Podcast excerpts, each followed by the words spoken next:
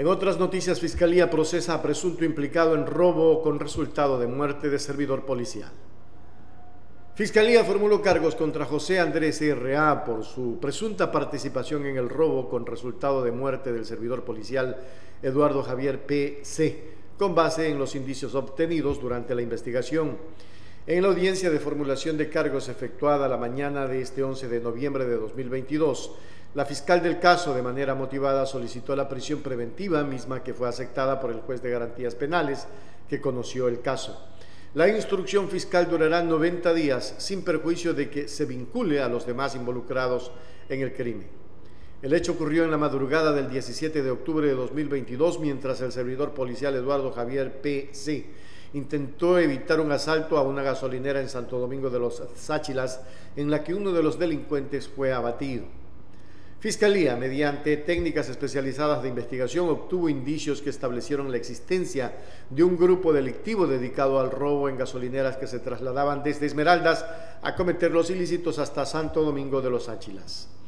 Entre los elementos recabados constan el análisis de información, relación de llamadas telefónicas, ubicación de celda de los números utilizados por los investigados, videos del establecimiento, entrevistas, entre otros.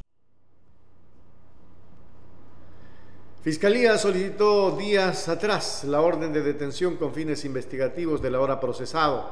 También Fiscalía continúa con el trabajo de campo en coordinación con la Policía Nacional para la aprehensión de los demás sospechosos del crimen. Entre tanto, el delito de robo con resultado de muerte está tipificado en el artículo 189, inciso 6 del Código Orgánico Integral Penal COIP y se sanciona con pena privativa de libertad que será de 22 a 26 años increíble, ¿no? Eh, el servidor policial caído, este delincuente que asesinó, eh, debe de tener eh, la pena máxima, que serían 26 años, porque no se puede jugar con la gente que está tratando de salvaguardar la propiedad privada. Y es verdad que hay muchos policías malos, pero también hay grandes, y la mayoría, de policías buenos una manzana podrida pudre a la otra, no, señor.